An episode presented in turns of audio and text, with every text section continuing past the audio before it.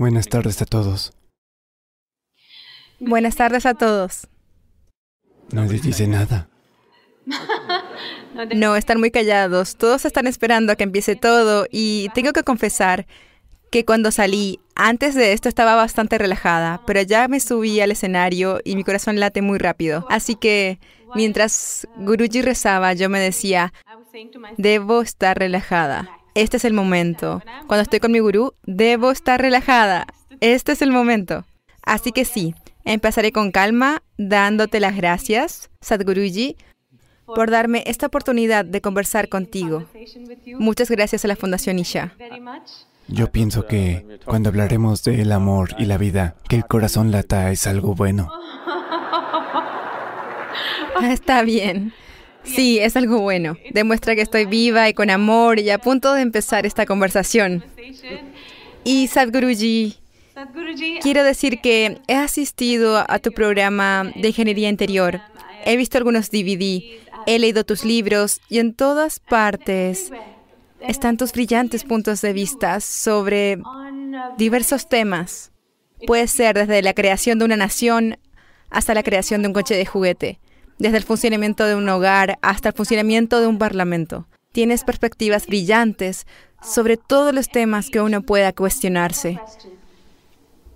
Sin embargo, sé muy poco de ti. Y sabes, aquí hay una mente brillante con un pensamiento, a falta de mejores palabras, fuera de lo común. Tan diferente, tan refrescante, tan esclarecedor. Estoy fascinada y quiero saber de tu vida. Me gustaría... Y me gustaría saber... Quiero decir, ¿simplemente naciste brillante? ¿Empezó desde ese mismo momento? Yo tuve un nacimiento normal, no vine en una caja. Mi madre tuvo un hijo normal. No, ya sabes, vengo del mundo de las películas y no puedo dejar de pensar si fue como en los libros de cuentos, un venerable sabio llegó a tu casa y cuando miró a tu madre dijo, van a ser un gurú, regocíjense. Él iluminará su propio camino y el de los demás. ¿Tú también vas con eso? No, pero fue así o cómo fue. ¿Cómo fue tu infancia? No creo que todos ellos vinieran a escuchar los dolores de parto de mi madre. No, estoy realmente fascinada e intrigada de que todos estemos aquí. Pero, ya sabes, por la forma en que piensas, esperamos escuchar lo que tienes que decir. Todos hemos sido niños pequeños y todos hemos crecido. Y hemos sido educados en escuelas y, y encuentro nuestra forma de pensar, nuestra forma de ser muy condicionada, como casi sistematizada. Mientras que... Entonces, ¿dónde empezó todo? Creo que estás buscando que algo antinatural ocurriera allí.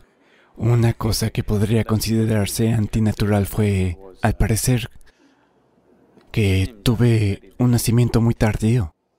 Mi madre fue al hospital tres veces y volvió y se dio por vencida. Él no va a venir. Y cuando ocurrió de verdad, ocurrió en casa. Como mi padre era médico, eso no era posible. Ella tenía que estar en un hospital. Tres veces fue y las tres veces no ocurrió. Hicieron todo lo posible y ella se rindió. Así que ocurrió en casa. Así que eso es lo único razonablemente antinatural. Todo lo demás fue parto natural. No llegué en una caja Por y supuesto. me negué a que me educaran. ¿Cómo? Quiero decir, la pregunta que haces es si la gente crece y florece o si alguien la cría. La impresión general es, me criaron en este lugar, me criaron de esta manera, sobre todo en Occidente. Verás que me criaron cristiano, me criaron judío, son todas palabras muy comunes. Me parece absolutamente ridículo y humillante que un ser humano tenga que ser criado. Crías ganado, ¿sabes? No crías a un ser humano. Se supone que un ser humano florezca por su propia naturaleza. Por eso está en lo más alto, al menos en este planeta, en la escala evolutiva. Y la mayoría de los seres humanos no parecen entenderlo. O mucha gente no les permite entenderlo. Y necesitan ser criados. Criar significa que alguien te está moldeando. Moldear significa que es una forma predeterminada. Y ninguna flor que florezca es igual a otra que floreció ayer. Pero un molde significa que siempre será lo mismo. Si haces un molde, la idea de hacer un molde es que queremos tener la misma forma una y otra y otra vez. Ahora mismo, por lo general, eso parece ser obra, desafortunadamente, del sistema educativo actual, de las llamadas religiones que operan en el mundo, y por supuesto de la familia. Quieren que estés en un cierto molde, no quieren que florezcas como una flor silvestre, porque le temen a cualquier cosa fresca que suceda cerca de ellos. Quieren algo que les resulte familiar, no quieren que nazca algo desconocido entre ellos. Así que, si has sucumbido a este sistema, entonces sí, te han moldeado de una cierta forma. Si permites que florezca tu humanidad, entonces verás que no perteneces a ningún molde. Esta es la belleza de ser humano, que no hay una forma particular de ser. Si fueras un perro, serías de una manera. Si fueras ganado, otra manera. Oveja, serías de otra manera. Si fueras pájaro, serías otra. Saltamontes, otra. Pero ser humano significa que no hay una manera en particular. Que es humano no está definido ni descrito. Es solo que para cualquier otra criatura de este planeta, la naturaleza trazó dos líneas. Dentro de ellas tiene que jugar su juego.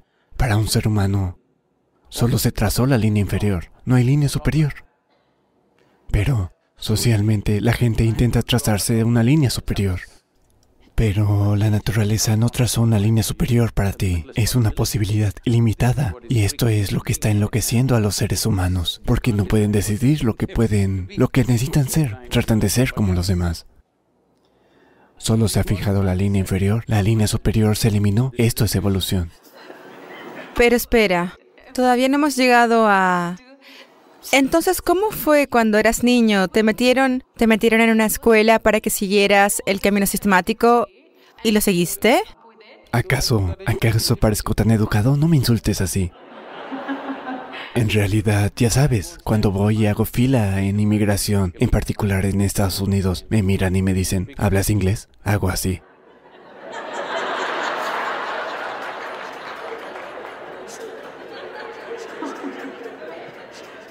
Porque tengo esta apariencia de alguien sin educación. No es fácil. ¿Sabes? Lo que cuesta mantenerse sin educar. La educación no es más que 20 años de ir a algún sitio y obtener un certificado. Permanecer sin educación es muy difícil porque desde el día en que naces, tus padres, cualquier otro adulto, la escuela, todos intentan educarte. Sí. Sobre algo que no ha funcionado en sus vidas.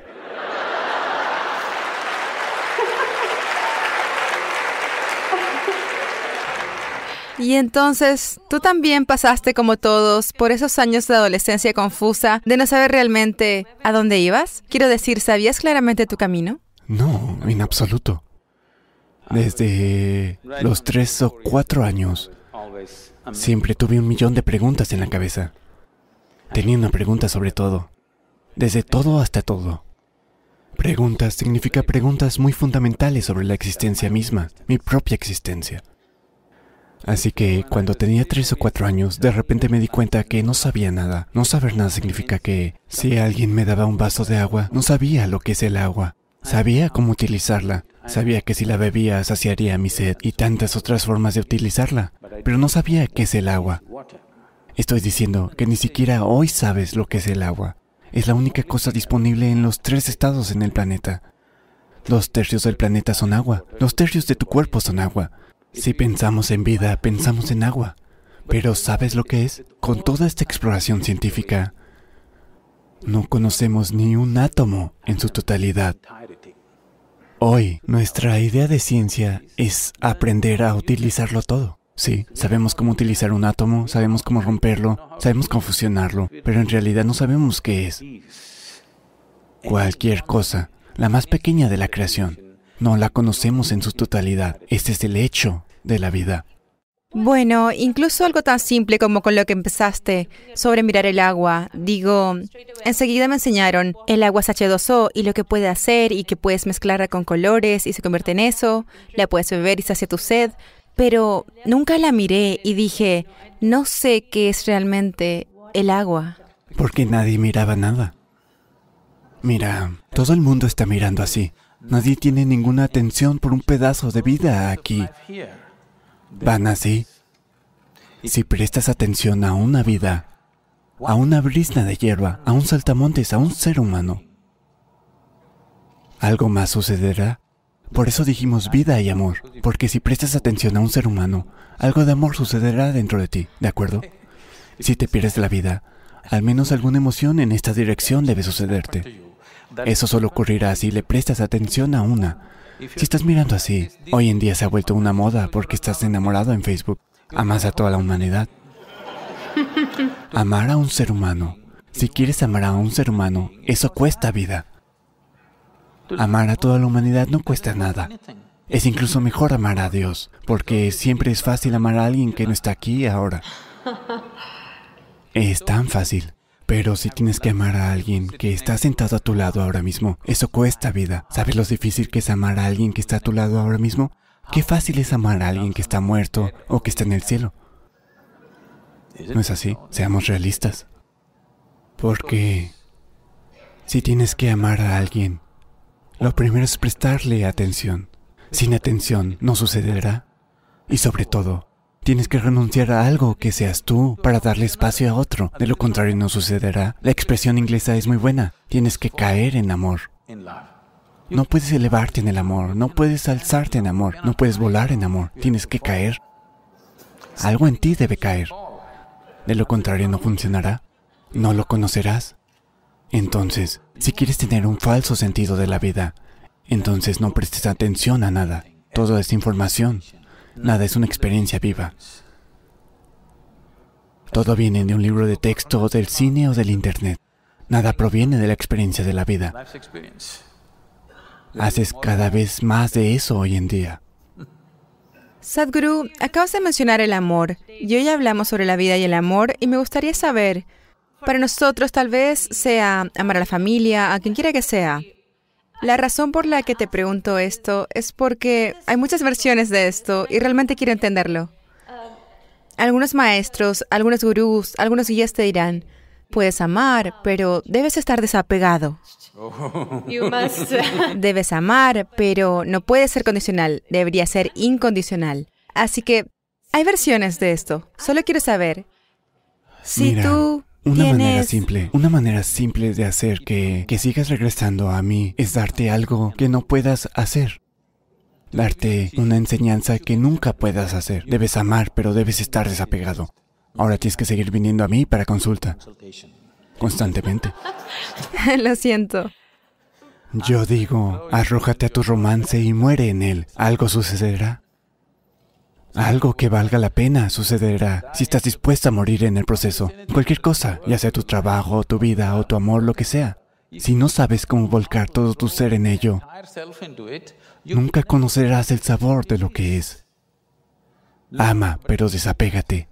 ¿Qué? ¿Por qué quieres amar entonces? Solo porque quieres incluir a alguien como parte de tu vida, parte de ti mismo, es que amas. No, yo amo, pero estoy desapegado. Esto significa que tienes que volver a consulta todos los días. Es como el trabajo de un psiquiatra. Todos los días tienes que venir y sentarte en el sofá. Necesitas tratamiento y hay una cuota. Entonces, bueno, de acuerdo. Entonces puedes amar y estar apegado. No, no, no, yo no dije eso. bueno, eh, vuelvo para la consulta, por favor.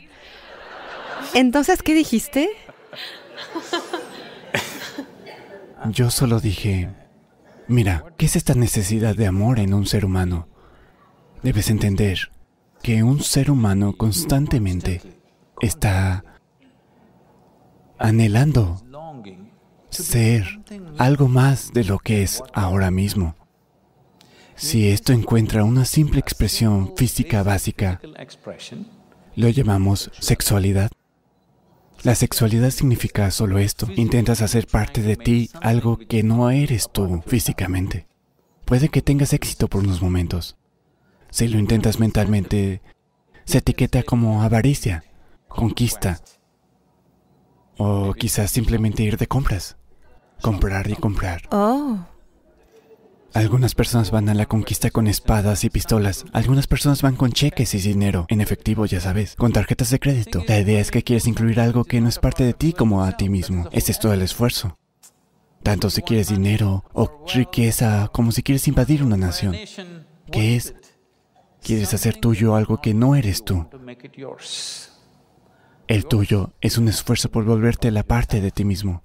Si sucede emocionalmente, si intentas esto en el plano emocional, lo llamamos un romance. Intentas hacer que alguien que no es parte de ti forme parte de ti emocionalmente. Eso es una relación amorosa. Si lo haces conscientemente, lo llamamos yoga. Yoga significa unión.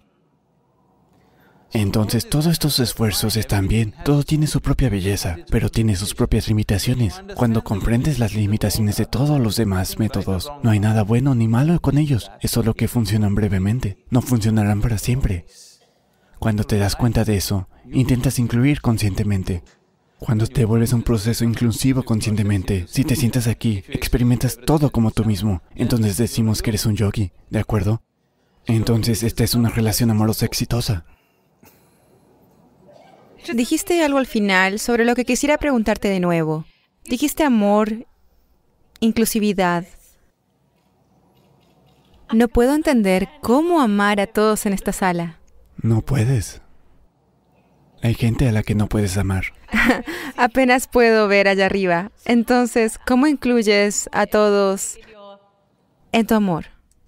Mira, como ves el amor como algo que viene a ti o te rindes al proceso del amor solo porque aprecias una cualidad particular, la forma de la nariz de alguien o la forma de su mente o su pensamiento su emoción, o la forma en que habla, o la forma en que hace las cosas. Algo. Hay muchas cosas. Se basa en algo que es aceptable para ti. Si hacen algo que no es aceptable para ti, el amor se derrumba. Sí.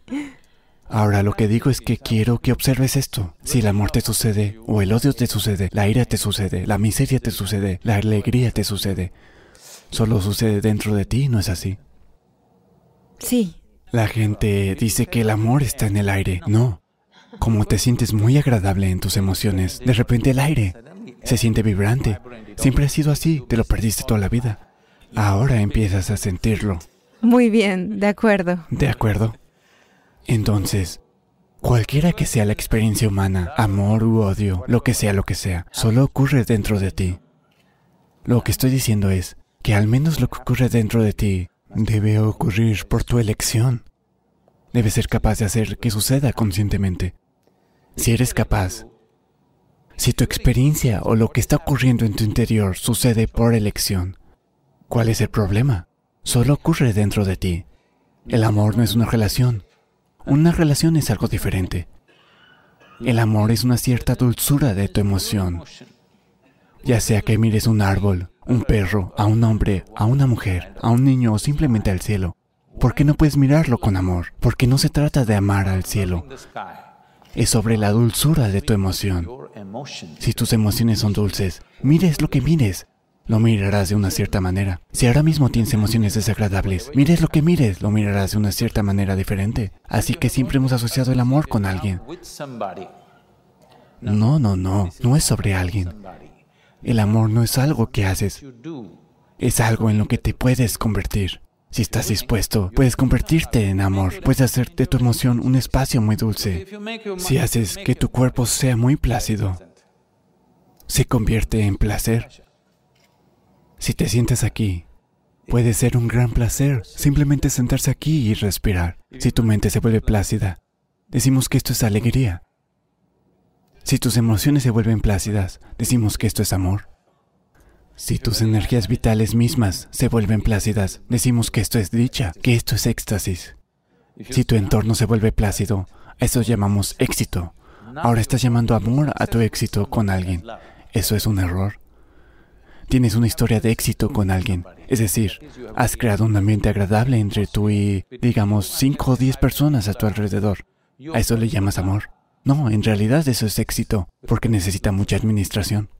Sí, ¿Sí o no? sí, es así. Sí, pero para que tú seas amoroso, no hay administración. Si solo haces que tus emociones sean dulces, tus emociones son dulces y es hermoso, sea así, no tiene nada que ver con nadie. Si alguien viene, podemos compartirlo. Si no viene nadie, puedes sentarte aquí con los ojos cerrados y seguir siendo amoroso. ¿Cuál es el problema? No es sobre alguien, no es sobre una acción. No es lo que haces, es algo en lo que puedes convertirte.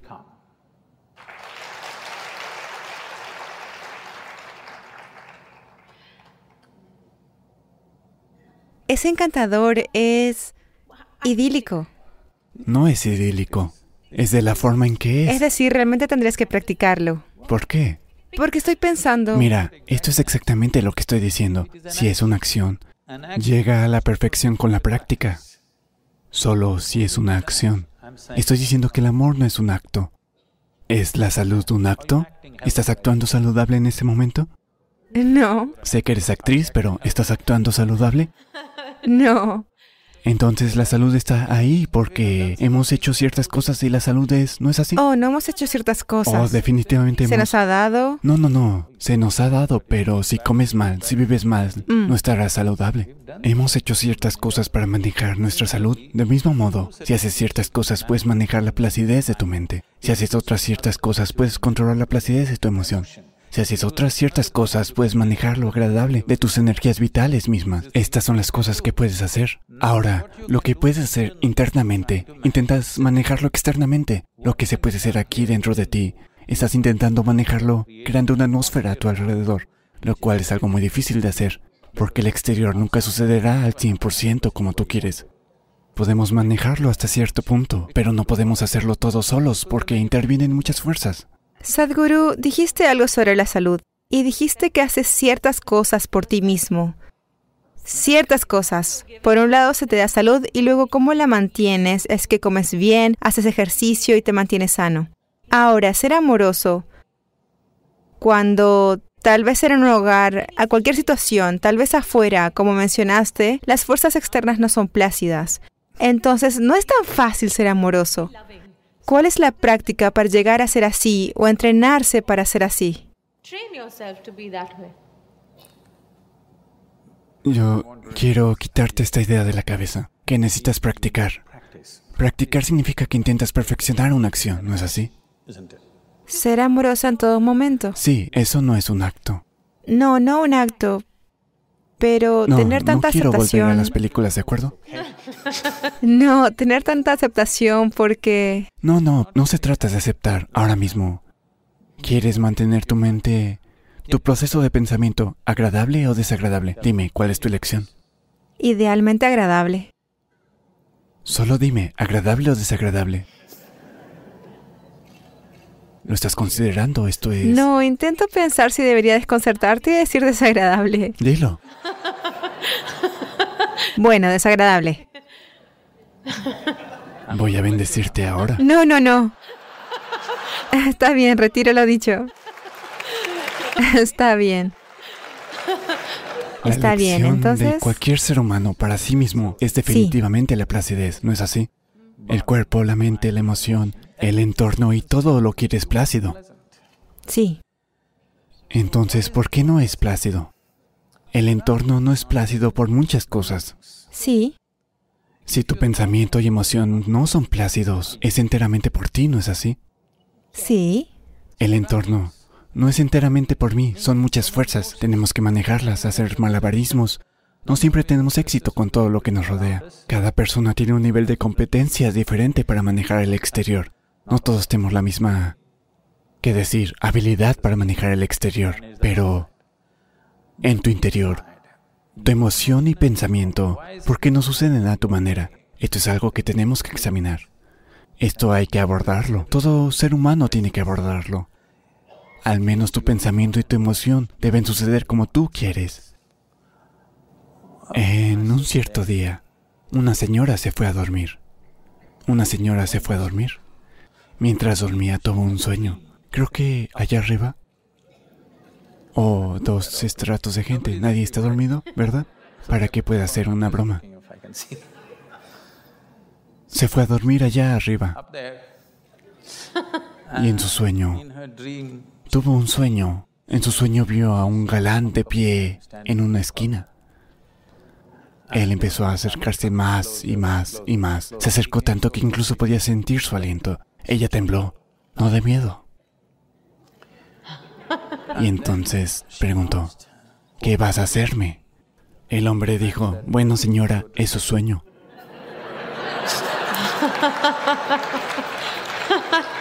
Estoy diciendo que lo que pasa en tu mente es tu maldito sueño. Ahora, el problema con la vida es no que la vida no esté sucediendo de la manera que quieres. Incluso tu sueño no está sucediendo de la manera que quieres. Ese es el problema. Digo que al menos arregles esto. Al menos haz que el sueño ocurra como tú quieres. Si ahora mismo soñaras como tú quieres, tu pensamiento y tu emoción serían agradables, ¿no es así? Sí, pero bueno, Arreglar el mundo es otra cosa. Ese es un asunto diferente. Eso requiere mucha habilidad. Esto solo requiere disposición. Porque hablamos continuamente de alegría, felicidad y amor. No es porque sea un objetivo en sí mismo. No son objetivos en sí mismos. Solo cuando te sientes plácido por tu propia naturaleza, dejas de estar en búsqueda de felicidad. Estás bien por ti mismo. No tienes que ir a ningún sitio para sentirte plácido. No tienes que hacer nada para sentirte plácido. Si al sentarte aquí te sientes muy plácido, ahora verás la vida tal y como es. De lo contrario serás una carrera sin fin. Tu búsqueda de la felicidad dura toda tu vida. Hasta tu lecho de muerte sigues. ¿Qué significa eso? Significa que eres un fracaso. Si persigues la felicidad a los cinco años, podría entenderlo. Pero ese no era el caso. Cuando tenías cinco años, simplemente eras feliz por tu propia naturaleza. Cuando tienes 50 años, persigues tu felicidad. Esta es una historia de fracaso, ¿no es así? pero Sadhguru, supón que le decimos esto al hombre común, que tiene una pequeña casa. ¿Dónde conociste al hombre común? Me lo estoy imaginando. Todo hombre o mujer piensan que son especiales, créeme. Ah, sí. Sí, entonces ¿dónde conociste a un hombre común? Pregunto. Bien, Sadhguru, cuando hablaste sobre la persona común y la persona especial, yo sé que algunos maestros siempre nos han dicho, y tus padres también lo dicen, ya sabes, que eres especial, que cada uno de nosotros es único. Recuerdo esta parte, no estoy segura de si la oí en tu discurso o en un DVD tuyo, en la que dijiste, era sobre que la gente es especial y que siempre pensamos que Dios sabe de nosotros. Y tú dijiste algo como, ¿conoces a todos los saltamontes de tu jardín? Entonces, claro, todos dijimos, no. Así que dijiste algo como, entonces, ¿cómo Dios conoce a cada uno de ustedes? Y quedé desolada porque siempre pensé que alguien allá arriba me conoce, se preocupa por mí y que ¿Pensaste soy que especial. número uno en sus libros, ¿o no? Bueno, desde niña me han dicho, eres especial, eres única y Dios se preocupa por ti. Mira, cuando alguien dice que eres única, es un insulto. ¿Sabes? No, tú dijiste que no hay línea superior, Está bien. estás hablando de diferentes maneras. En este vasto cosmos, este sistema solar es solo una partícula. Mañana temprano, si todo el sistema solar desaparece, se desvanece, se evapora. Nadie se dará cuenta. Tal vez ni siquiera estés en los libros de cuentas de la creación. Es tan pequeño. En esta partícula del sistema solar, el planeta Tierra es una superpartícula. En eso, Bombay es una micro superpartícula. En eso, tú eres un gran hombre y una gran mujer. Esto es un problema enorme. Es un problema existencial muy inmenso, ¿sabes? Esto se debe a que hemos perdido la perspectiva de quiénes somos, de lo que somos. Nuestras realidades psicológicas se han vuelto mucho más grandes que la realidad cósmica. Esto es un gran problema. Es hora de que salgas de tu cine. No hablo del cine indio, hablo del cine que cada uno tiene en su propia mente. Ahora mismo oscurecieron toda la sala porque funciona mejor así. Esta es la tecnología básica de un cine. Si no oscureces la sala de cine, si la iluminas y pones una película bonita, no va a funcionar. Tienes que oscurecerla. Entonces digo, el cine de tu mente, porque es un espacio oscuro. Cada pensamiento se agranda, se hace más grande que el espacio cósmico. Hoy, todo en el cosmos está sucediendo perfectamente bien, pero tienes un pensamiento desagradable metido en la cabeza y parece un mal día, ¿no es así? Entonces, eso es porque tu realidad psicológica, tu pequeña creación, se ha vuelto más grande que la creación del Creador. Perdiste la perspectiva de la vida. Esa es la base fundamental de toda esta confusión y sufrimiento. Si ves lo que eres, la micropartícula que eres, no te imaginarías que Dios está hecho a tu imagen y semejanza, o lo que sea. Mira, si todos fuéramos búfalos, sin duda pensaríamos que Dios es un gran búfalo.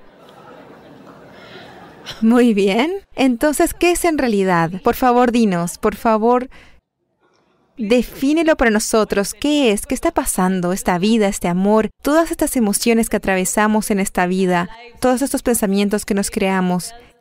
¿Qué está pasando? Mira, todas estas son posibilidades y capacidades humanas. Toda posibilidad se vuelve un problema para quien no explora la posibilidad desde la perspectiva adecuada. El pensamiento es una posibilidad tremenda. Una hormiga no puede pensar como tú. Es más disciplinada, tiene mejores reglas de tráfico que tú. No hay embotellamientos por ahí, ¿sabes? Pero no puede pensar como tú. Eso nos diferencia. Esta es una posibilidad, pero ahora esta posibilidad se ha convertido en un problema para el 90% de la humanidad. Ahora están alterados porque pueden pensar y están pensando las cosas equivocadas. Sus pensamientos se han vuelto desagradables. Si fueran agradables, habrían disfrutado de su proceso de pensamiento. Como se ha vuelto desagradable, se está volviendo una enfermedad, ¿no es así? La gente está sufriendo inmensamente sus pensamientos porque no saben cómo mantenerlos agradables. Nada se ha hecho al respecto. Entonces lo que es una posibilidad siempre se convierte en un problema si no lo exploras con la perspectiva adecuada. Entonces tu pensamiento y tu emoción se han vuelto un problema. Ahora una relación amorosa es un problema. Haces todo tipo de cosas con eso. Y todas vienen de este malentendido, de no entender que este pensamiento y emoción son generados por mí. Puedo generarlos de la forma que quiera. Si lo que te gusta es lo desagradable, hazlo. No me importa si eso es lo que te gusta, pero estás sufriendo. Si lo estás sufriendo, no deberías estar haciéndolo. No te estoy diciendo sea amoroso. ¿Cuál es tu elección? ¿Lo agradable o lo desagradable? Si lo desagradable es tu elección, disfrútalo y hazlo. ¿Cuál es mi problema? ¿Quieres beber veneno? ¿Cuál es mi problema? Solo te estoy diciendo que esto es veneno, esto es esto, bebe lo que quieras, pero es tu elección. No bebas inconscientemente, eso es estúpido, eso no es propio de un ser humano. Un ser humano significa que somos mucho más conscientes que cualquier otra criatura en este planeta. Eso es lo que nos diferencia. Todas las criaturas comen, pero nosotros podemos comer conscientemente, así que nuestra alimentación se convierte en muchas cosas. Todas las criaturas tienen impulsos sexuales que van y satisfacen como sea. Nosotros podemos hacerlo conscientemente, así que nos volvemos alguna cosa, hacemos las mismas cosas. Pero, ¿cómo las hacemos conscientemente? De pronto hay una magia en ello. No porque el sexo sea mágico o la comida sea mágica, no, sino porque podemos hacerlo conscientemente. Cada acto básico como comer y copular, se vuelve mágico porque podemos hacerlo conscientemente. Si dejas esa única cosa, si excluyes esta única cosa de tu vida, que ya no eres consciente de la forma en que piensas, de la forma que sientes, de la forma que actúas, de la forma que mueves tu cuerpo, si no eres consciente de eso, todo se vuelve feo. Todo se puede volver desagradable. Entonces, esto es lo que te hace diferente de cualquier otra criatura. Así que, si un perro pasea por la calle y le enseñas una galleta, moverá la cola. Si haces esto, hará grrr. Si esto es lo que quieres, ¿qué? Si alguien es amable contigo, menearás tú lo que sea. Si alguien no es amable contigo, lo morderás. Lo que digo es que, ¿dónde está la evolución en ti? Olvídate de la civilización. Hablo de la evolución. ¿Dónde está la evolución? ¿Dónde está el signo de la evolución? Me pregunto. Bueno, Sadhguru, pasemos a He visto gente copiando respuestas en exámenes, pero nunca sí, preguntas.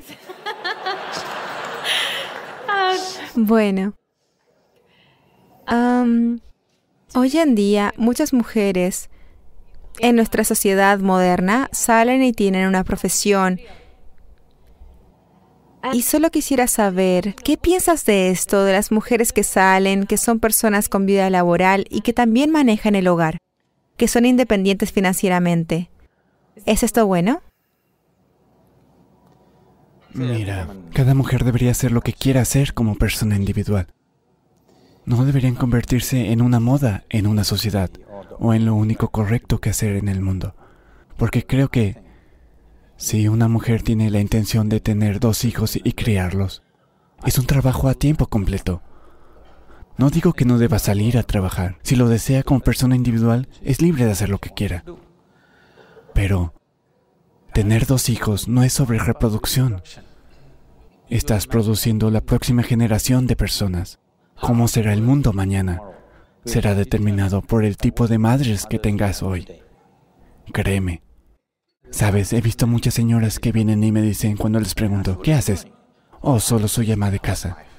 Les dije, ¿por qué dices solo? Eres una ama de casa. No me pareces entender la importancia de, ya sabes, ser capaz de nutrir dos o tres vidas nuevas. No es un trabajo sin importancia. Es un trabajo muy importante. Quiero que entiendas que ahora mismo, como hemos hecho del mundo entero economía, Desafortunadamente, las mujeres también se están volviendo tan estúpidas como los hombres, como si la cantidad de dinero que ganas fuera a determinar el valor de tu vida. No, es solo para proveerte las cosas que necesitas. El dinero es solo eso. El hombre proveía, la mujer se ocupaba de los aspectos más bellos de la vida. Ahora la mujer también quiere proveer. Si existe tal necesidad económica en la familia, está bien, debe hacerlo. Pero si es una necesidad compulsiva, no debe plantearse como algo mejor que hacer que si canta, si toca música, o si simplemente ama a sus hijos, o si cocina maravillosamente, o si simplemente vive hermosamente como una flor. Es suficiente, es lo que digo. No es necesario que solo si gana tanto dinero. Está haciendo algo valioso y de otra forma no. Si hay una necesidad económica, puede hacerlo. O si le apasiona hacerlo, puede hacerlo. Pero que no se establezcan esos valores en el mundo porque no estás evolucionando, estás retrocediendo. Haces que la supervivencia sea lo más importante de la estética de la vida.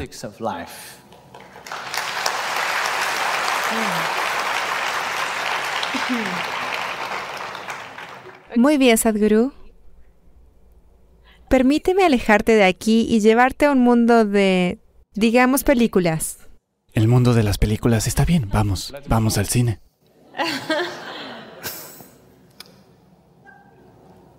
Hace años, cuando las películas comenzaron, durante los 60 o 70, había historias encantadoras, con buenos valores, con música y letras hermosas. En la época en que yo era estrella de cine, algunas de nuestras innovaciones podrían haber escandalizado a las generaciones anteriores y habrán dicho que es todo esto, pero aún estaba dentro de los límites. ¿Los límites de quién? Quiero decir, lo que es aceptable para la sociedad, lo que sea. Y luego, hoy en día, la complexión de las películas, el tipo de películas que vemos, ya sabes, es... Es poca ropa, es vivir en unión libre, ahí en la pantalla para que todos lo vean, y una cultura de clubes nocturnos.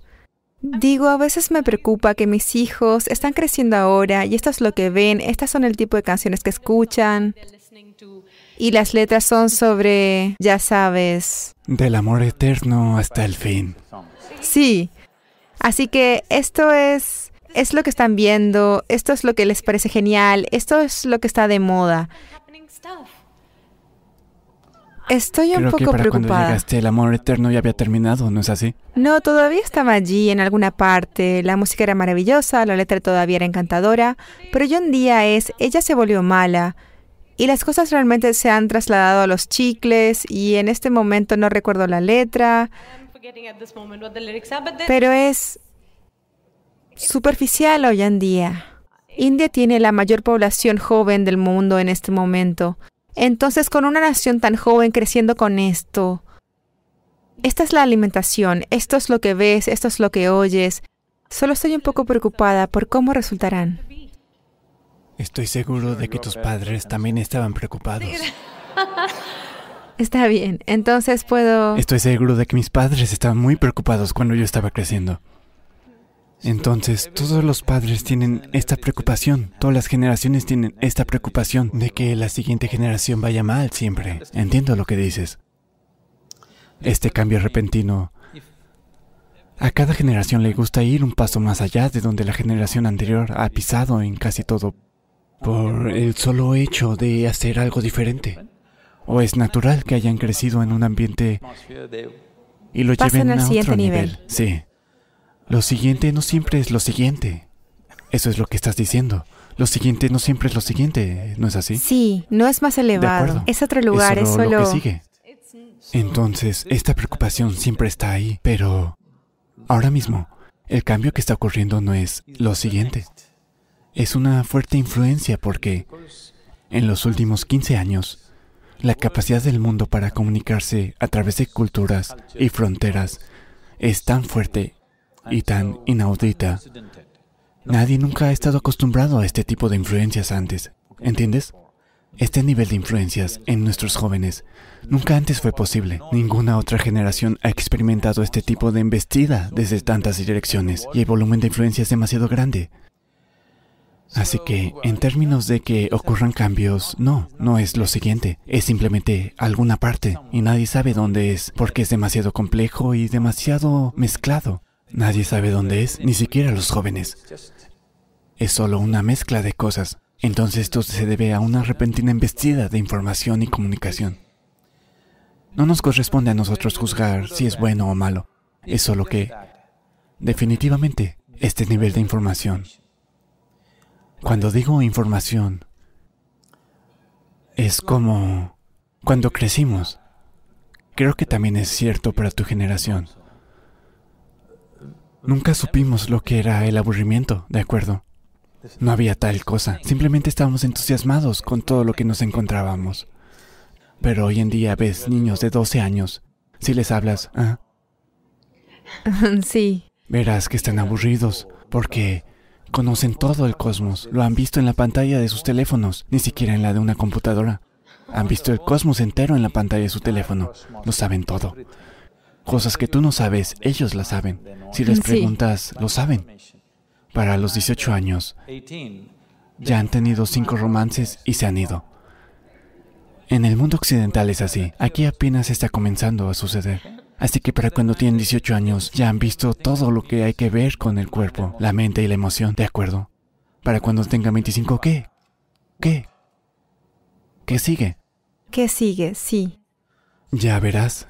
Este no es mi deseo, pero es algo que veo por la forma en que la mente de la gente está trabajando, por la forma en que están siendo cargados con información. No soy bajo ningún punto de vista una persona pesimista, pero estoy viendo esto. Si este nivel de información continúa y se multiplica para las generaciones venideras, no debería sorprenderte si en los próximos 50 o 100 años el 50% de la población humana decide suicidarse.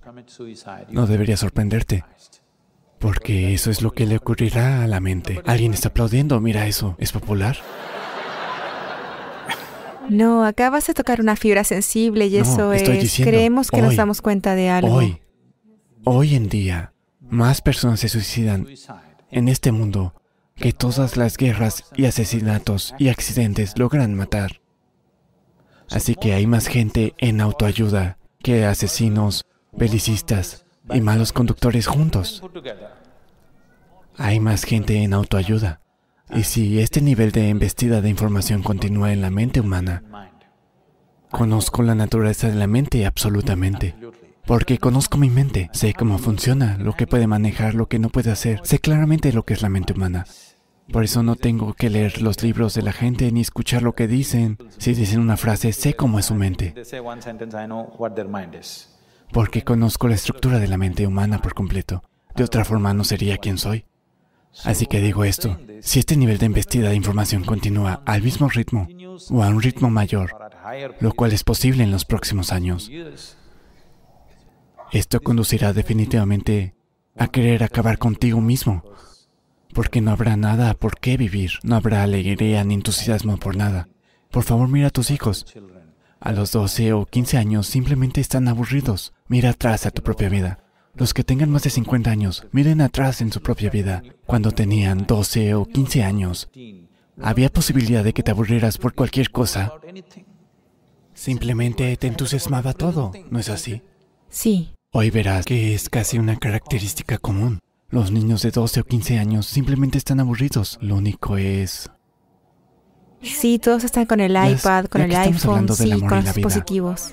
Todo esto no significará nada porque tuviste un romance cuando tenías 18 años. Pensaste que será tu vida y estabas dispuesto a morir por ella. Que murieras por ella o no, pero al menos en ese momento pensaste que morirías por ella. ¿Sí? Hoy a través de Facebook tienes 22 romances simultáneos. Simplemente no significa nada.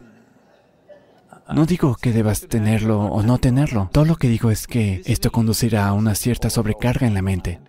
Y de repente, el ser humano pensará, ¿por qué estoy aquí?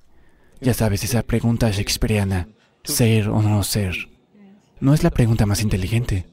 Desafortunadamente, la gente piensa así. Esto es solo porque no has sido tocado por la vida. No eres un trozo de vida, solo eres un caso psicológico. Estás lleno de pensamientos y emociones. No has tocado la vida en absoluto. ¿Crees que tus pensamientos y emociones son vida? No. Tus pensamientos y emociones son el drama que estás creando en tu mente. Es tu cine.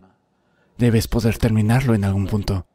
Si no sabes componerle el fin, entonces el cine se hace interminable. Te estás volviendo loco. La vida está sucediendo aquí. Sabes, tu trabajo no es la vida, tu familia no es la vida, tu carrera no es la vida, tu cine no es la vida, tu pensamiento no es la vida, tu emoción no es la vida. La vida está sucediendo aquí. Todo lo demás son accesorios de la vida. Ahora, los adornos de la vida se han hecho más grandes que la vida misma. La vida se pierde por completo si tocas la vida dentro de ti. Entonces hay una explosión de energía, cuando tal cosa nunca te sucede, porque tienes información sobre todo el cosmos en la pantalla de tu teléfono. Nunca serás tocado por la vida, porque hay demasiada información, demasiado pensamiento. Incluso la emoción se está secando de tanto pensamiento. Esto ha ocurrido. Si observas la filosofía europea en los últimos 100 o 150 años, si lees a Dostoyevsky, querrás suicidarte. Es brillante, intelectualmente brillante. Pero te preguntas por qué estás vivo. Porque el intelecto es así. Si te levantas por la mañana sin tocar alguna experiencia de la vida dentro de ti, no pienses en la cara de tu hijo, no pienses en las flores del jardín, los pájaros del cielo, nada hermoso que te haya tocado. Solo piensa lógicamente. Tienes que levantarte de la cama, no es poca cosa. Tienes que lavarte los dientes, desayunar, ir a trabajar, comer, trabajar, comer, dormir. Mañana otra vez lo mismo. Los siguientes 50 años tendrás que hacer lo mismo, procesos todos los días. Si lo miras al 100% lógicamente e intelectualmente, no tendrás ninguna razón para vivir mañana por la mañana. Solo si algo te conmueve, de repente merece la pena vivir. Si no te conmueve nada, entonces no vale la pena vivir. ¿Qué es lo que vale tanto la pena vivir de un ser humano? Despertarse por la mañana, arrastrarse por la vida, todos los días comer, dormir la misma basura. ¿Qué sentido tiene? No tiene sentido. A menos que algo te toque. Si no te toca alguna magia de la vida, ya sea en forma de amor o en forma de una flor o en la forma de algo dentro de ti, si algo no brilla dentro de ti, definitivamente es una pregunta si debes vivir o no. No es así. Y estamos llevando a la humanidad en esa dirección, con esta sobrecarga de información. La información no es saber. La información solo es acumular basura. Solo acumulas cosas que no significan nada para ti. Pareces inteligente en una fiesta de té, pero no eres inteligente con la vida. ¿Entiendes? Si eres inteligente con la vida, debes ser dichoso, ¿no es así? Si eres realmente inteligente con la vida, debes ser alegre y dichoso. Solo eres inteligente en una fiesta de té, porque, ya sabes, cuando alguien te dice algo, ¿conoces la galaxia Z22? ¿Qué pasa allí?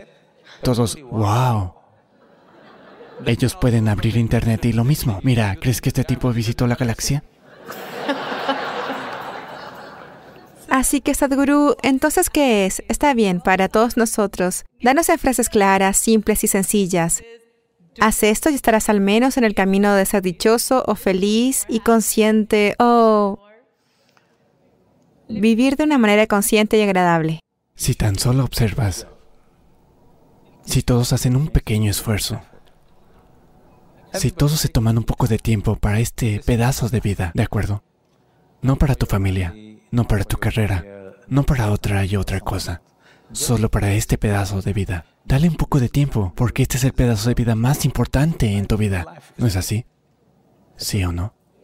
Sí, Incluso si estás enamorado de alguien, aún así, este es el pedazo de vida más importante, ¿no es así? Así que presta atención a esto. ¿Cómo sucede? Que lo has dado por hecho. Créeme, no vas a estar aquí para siempre. Te bendeciré con una vida larga, pero un día caerás muerto. ¿Sí o no? sí, Así que no des esto por hecho. Si te despiertas en la mañana, mañana, si te despiertas por la mañana. No, este no es mi deseo. Pero quiero que sepas que de toda esa gente que se acueste en la noche, más de un millón de personas no se despertarán mañana por la mañana. Y mañana, si tú y yo nos despertamos. ¿no es algo fantástico? Un millón de personas no se despertaron. Tú despertaste. ¿No es algo grandioso? sí, Solo mira al techo y sonríe. Todavía estás despierto. Todavía estás ahí. Un millón de personas no se levantaron por la mañana. Y tú despertaste. Para muchos, muchos millones de personas, people, alguien querido no se despertó. Así que fíjate en esas cinco o seis personas a tu alrededor. ¿Todas despertaron? ¡Wow! Es un día fantástico. Tú despertaste. Y todos los que te importan a tu alrededor despertaron. ¿Acaso no es un día fantástico? ¿No lo crees? sí. Claro no que parece sí. que pienses así. Sí, Porque el problema es justamente este. Vives con la idea de que eres inmortal. Cuando digo que eres inmortal, no es que realmente pienses que eres inmortal, sino que no eres consciente de tu mortalidad. Si no eres consciente de tu mortalidad, en algún lugar crees que eres inmortal, ¿no es así? ¿Cuántos momentos al día eres consciente de que eres mortal? Si fueras consciente, tendrías tiempo para lloriquear, tendrías tiempo para pelearte con alguien, tendrías tiempo para hacer tonterías con tu vida. Si fueras consciente de que eres mortal, no harías otra cosa que lo absolutamente necesario para ti y para todos los que te rodean. Si haces esta única cosa, si tan solo te recuerdas a ti mismo que no pienses que esto es algo negativo, la muerte no es algo negativo, es la única cosa que ha añadido valor a tu vida.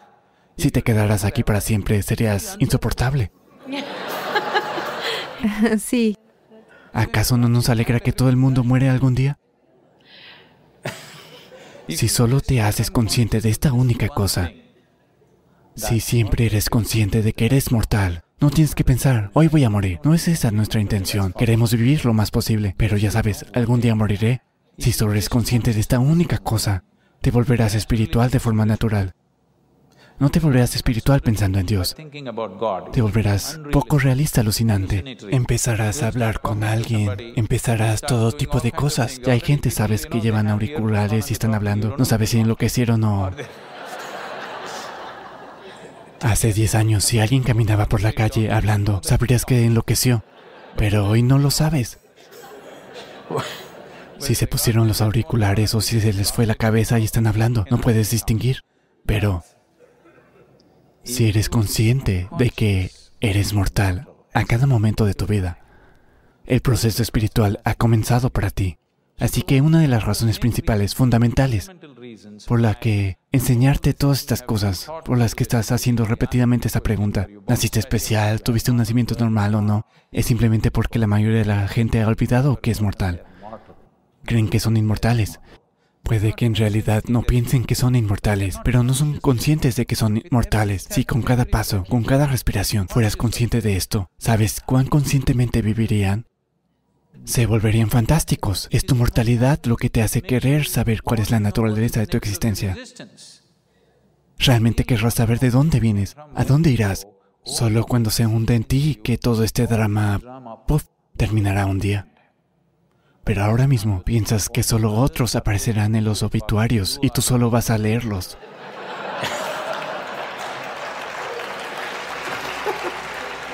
eso es.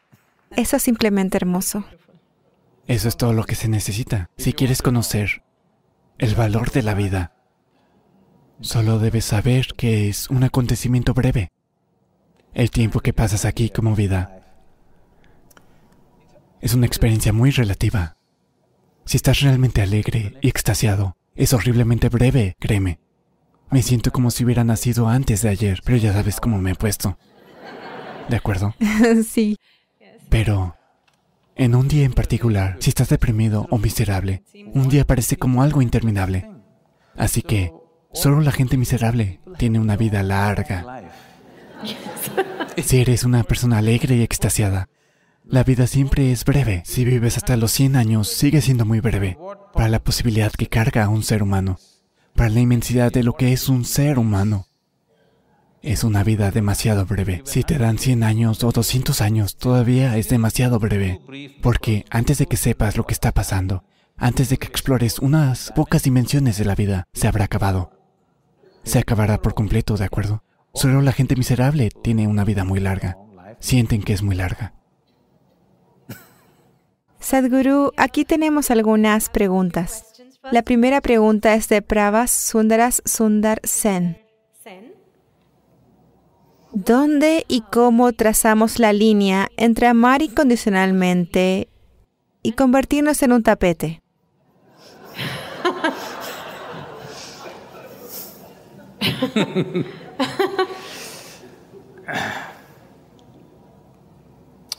Mira, necesitamos entender esto.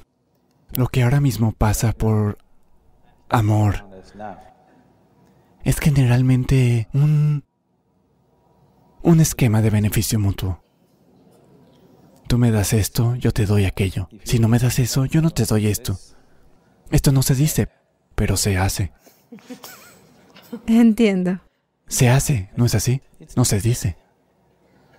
Entonces los seres humanos tienen necesidades físicas, psicológicas, emocionales, económicas, sociales y de otros tipos.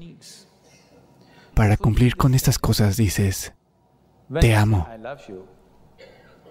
En lugar de decir, dame esto, dame aquello, con estas transacciones o transacciones feas que tenemos que hacer y traer algo de estética y belleza a ellas, las cubrimos con una cierta cantidad de dulzura de emoción que la llamamos enamoramiento, donde las transacciones suceden más suavemente porque una vez que somos humanos, de algún modo, hacer transacciones básicas de una manera básica se siente feo. Si tomas la comida con las dos manos y te las comes, es feo, ¿no es así? Queremos comer de una cierta manera. De igual manera, para satisfacer nuestras necesidades físicas, emocionales y económicas, disponemos de mecanismos que nos permiten hacerlo de una manera más estética. No digo que esté bien o mal, es un hecho de la vida. Así que este nivel de amor, yo lo llamo, esto es suficiente para satisfacer las necesidades domésticas, ya sabes para que dos personas vivan juntas, para satisfacer sus necesidades, tener hijos y crearlos. La gente puede tener un nivel doméstico de amor. Pero si la gente quiere tener una relación amorosa que los lleve a una unión suprema, entonces no hay mucha gente competente para ello. No mucha gente está preparada para tener ese tipo de romance que convertirá dos vidas en una.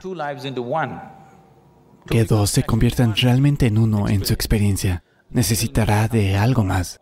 La mayoría de la gente es capaz de usar el amor para satisfacer las necesidades domésticas, pero no están listos para ir más allá. Cuando digo que no están listos, no hablo de esta persona o de aquella.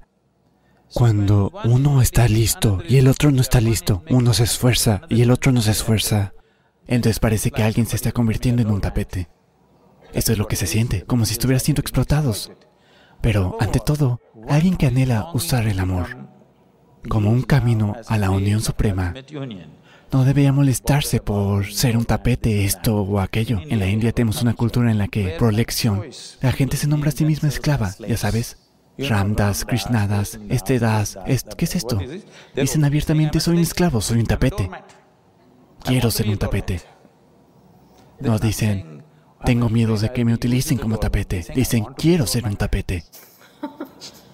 Entonces, este es un tipo de amor que están queriendo usar para la unión suprema. Esto no es para propósitos domésticos. Entonces, si buscas la unión suprema, el amor es un asunto diferente. Si buscas dirigir los asuntos domésticos, entonces debes gestionar la dignidad. ¿Quién recibe qué? Si alguien está usando más de lo que debería, entonces, si no me das eso, no te doy esto. ¿De acuerdo? De otra forma, si buscas la unión suprema, no deberías pensar en todas estas cosas. Eso es otro asunto. Eso no es... Enamorarte en sí mismo te hace vulnerable a alguien. Sí, Sin volverte vulnerable no hay un romance. Tienes que caer. Cuando caes, alguien puede levantarte o alguien puede pasarte por encima. sí, Pero la cosa es que la experiencia de tu vida es hermosa porque caíste, no porque te levantaron, no porque te pasaron por encima, sino porque realmente pudiste tener un sentido de abandono en ti para caer. Esta fue la belleza de tu romance. No lo que te dieron, no lo que te hicieron. Esto, no. La belleza fue que te sentaste solo y pensaste que realmente amabas tanto a esa persona que estabas dispuesto a morir. Ese fue el momento más hermoso. No en el momento en que te dieron un gran regalo, no en el momento en que te dieron un anillo de diamantes, no, no en el momento en el que dijeron esto y aquello de ti, no, te sentaste ahí y estabas dispuesto a morir. Ese fue el momento. No solo un tapete, estabas dispuesto a hacer polvo en sus pies. ¿De acuerdo? No digo que deba ser así. Digo que el amor se transformó en devoción. Enamorarte en sí mismo te hace muy vulnerable. Pero aún quedan algunas pizcas de cordura en los romances. Te puedes recuperar. Pero si te vuelves un devoto, no queda cordura y no puedes recuperarte. Así que antes de pisar esa tierra, debes ver si estás hecho para eso o no. ¿Cuáles son tus objetivos en primer lugar? Si tu meta es ganarte la vida. Un cauteloso y muy medido romance es bueno. Pero si lo tuyo es que quieres disolverte en el proceso de la vida, no quieres tener una buena vida, no planeas tener una buena vida, solo quieres convertirte en una explosión de vida. No te importa lo que obtienes y lo que no obtienes, entonces te vuelves un devoto. La devoción significa que tu intención es disolverte en tu objeto de devoción. Así que un devoto no espera si se convertirá en un tapete o en una corona en la cabeza de alguien. Me convierta en lo que me convierta, mientras pueda tocarte los pies o la cabeza o lo que sea, está bien conmigo. sí. Entonces, ese es un estado diferente de existencia. No creo que alguien que busque un romance a nivel doméstico deba siquiera plantearse esa pregunta.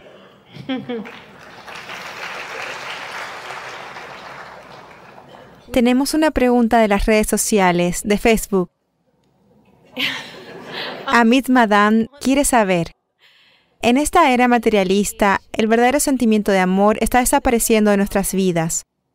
La mayor parte del amor que recibimos de los demás y que expresamos a los demás es superficial. ¿Cómo podemos reforzar el sentimiento real de amor en nuestra propia vida y en la de los demás? Olvídate de los demás. Si aprendes a ser amoroso por tu propia naturaleza, no a causa de otra persona o de otra cosa. Sé que la pregunta viene de Facebook. Hay una enorme posibilidad. Incluso puedes amar a esas personas que ni siquiera existen. Así que digo que es una posibilidad tremenda. Así que si solo te conviertes en amor, no que ames a alguien, entonces conocerás la naturaleza del amor. Si amas a alguien, es algo inconsciente porque ningún ser humano sucederá al 100% como tú quieres.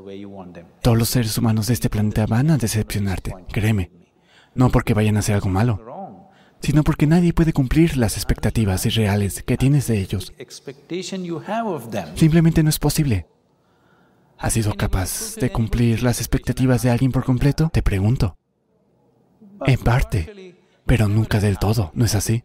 Así que nadie más será capaz de hacerlo, a menos que sigas siendo un romántico empedernido y sigas esperando que la persona ideal salga de algún sitio. No, créeme, quien venga, quiero que sepas que la gente ideal a la que adoras, cuando Krishna estaba allí, sus esposas se quejaban. De acuerdo. Así que no hay esperanza para nosotros, ¿no? Por favor, recuerden esto. De acuerdo. Um, Sadhguru, aquí es donde abrimos la mm, plataforma, así que si cualquiera tiene una pregunta, este es el momento. Por favor. Mi nombre es Anand. Mi pregunta es sobre el matrimonio y el divorcio. No, no, son dos cosas diferentes. Mira, hoy en día hay muchos jóvenes que no quieren casarse Y algunos de los que se casan, hay ocasiones en las que se divorcian. Así que, ¿te gustaría arrojar algo de luz sobre esta situación, Sadhguru? Mira, necesitamos entender la institución del matrimonio.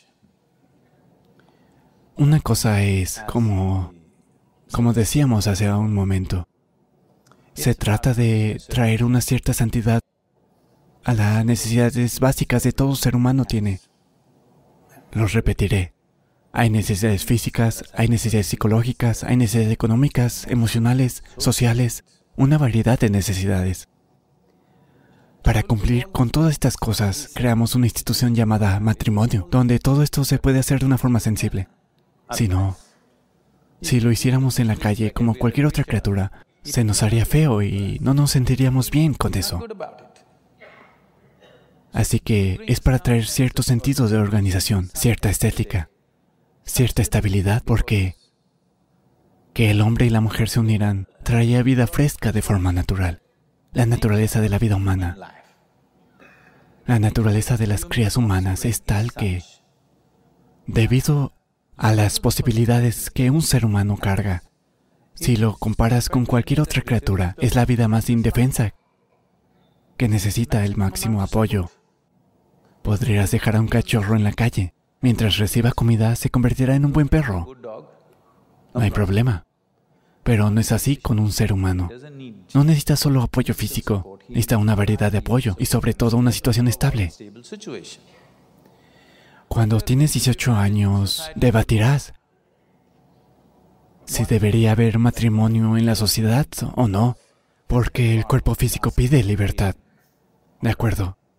En ese momento todo el mundo se pregunta, ¿es realmente necesario el matrimonio? Porque no podemos vivir como nos dé la gana. Pero cuando tenías tres años, valorabas inmensamente el matrimonio. Un matrimonio estable inmensamente, ¿no es así? ¿Sí o no? Sí, No el tuyo, el de tus de padres. tus padres, sí. Cuando tenías tres o cuatro años de edad, estabas 100% a favor del matrimonio. Cuando llegas a los 45 o 50, de nuevo estás 100% a favor del matrimonio. Entre los 18 y los 35 te cuestionas todo el proceso. De acuerdo. Eso es cierto. No estoy diciendo que el matrimonio sea lo máximo, pero ¿tienes una alternativa mejor? Si tienes una alternativa mejor, al diablo con el matrimonio. Pero no se te ha ocurrido una alternativa mejor. Porque una situación estable es imprescindible para un niño. Una vez que tienes un hijo, es un proyecto de 20 años. ¿De acuerdo? Eso sí les va bien. Si no les va bien, es un proyecto para toda la vida.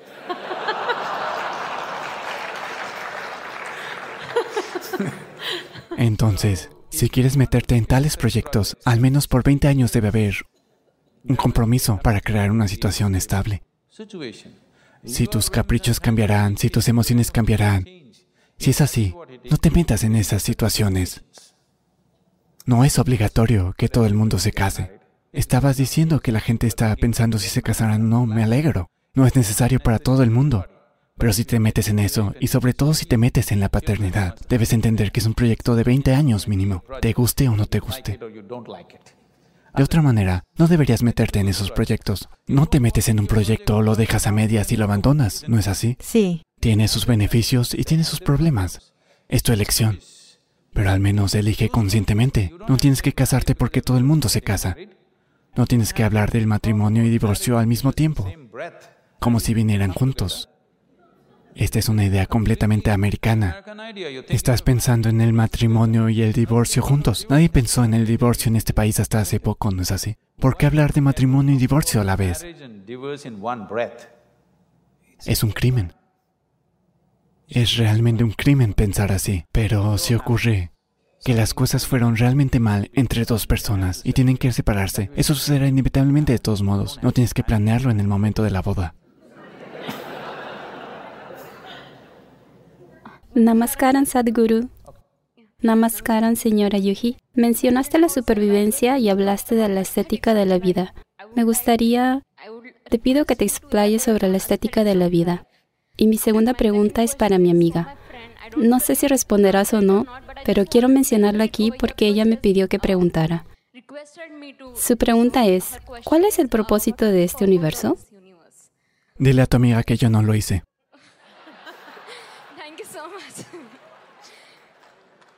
¿Por qué me culpan de estas cosas? Yo lo único que he hecho es descifrar la naturaleza de mi vida. Y al descifrar la naturaleza de esta vida, sé por inferencia que todas las vidas han sucedido de la misma manera. No solo cada vida, el cosmos mismo ha sucedido de la misma manera. Si conoces la naturaleza de esta vida, desde su origen hasta su final, conoces la naturaleza de todo por inferencia, todo lo que vale la pena conocer. Así que dile a tu amiga que yo no hice este universo, entonces que no me culpe por cosas tan grandes. Simplemente descifré mi camino en mi vida. Si lo descifras, verás que lo más importante que está pasando en tu vida ahora mismo es que estás vivo. Nada más. No que la bolsa haya subido hoy, eso no es lo más importante. No tu romance, no esto y aquello. Si no entiendes lo que digo, supón que mañana pierdes... No digo que debas es- desear, no estoy deseando que lo pierdas, pero supón que mañana pierdes la mitad de tu dinero y te sientes deprimido y tu mente dice quiero morir. Cierra la boca, tápate la nariz, así durante dos minutos. Tu cuerpo dice, al diablo con tu dinero, quiero vivir.